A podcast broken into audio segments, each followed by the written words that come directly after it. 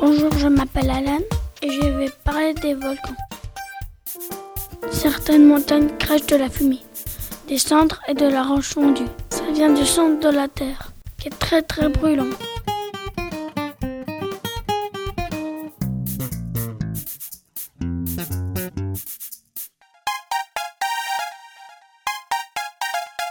Ces montagnes s'appellent des volcans. J'aime les volcans parce qu'ils crachent de la lave.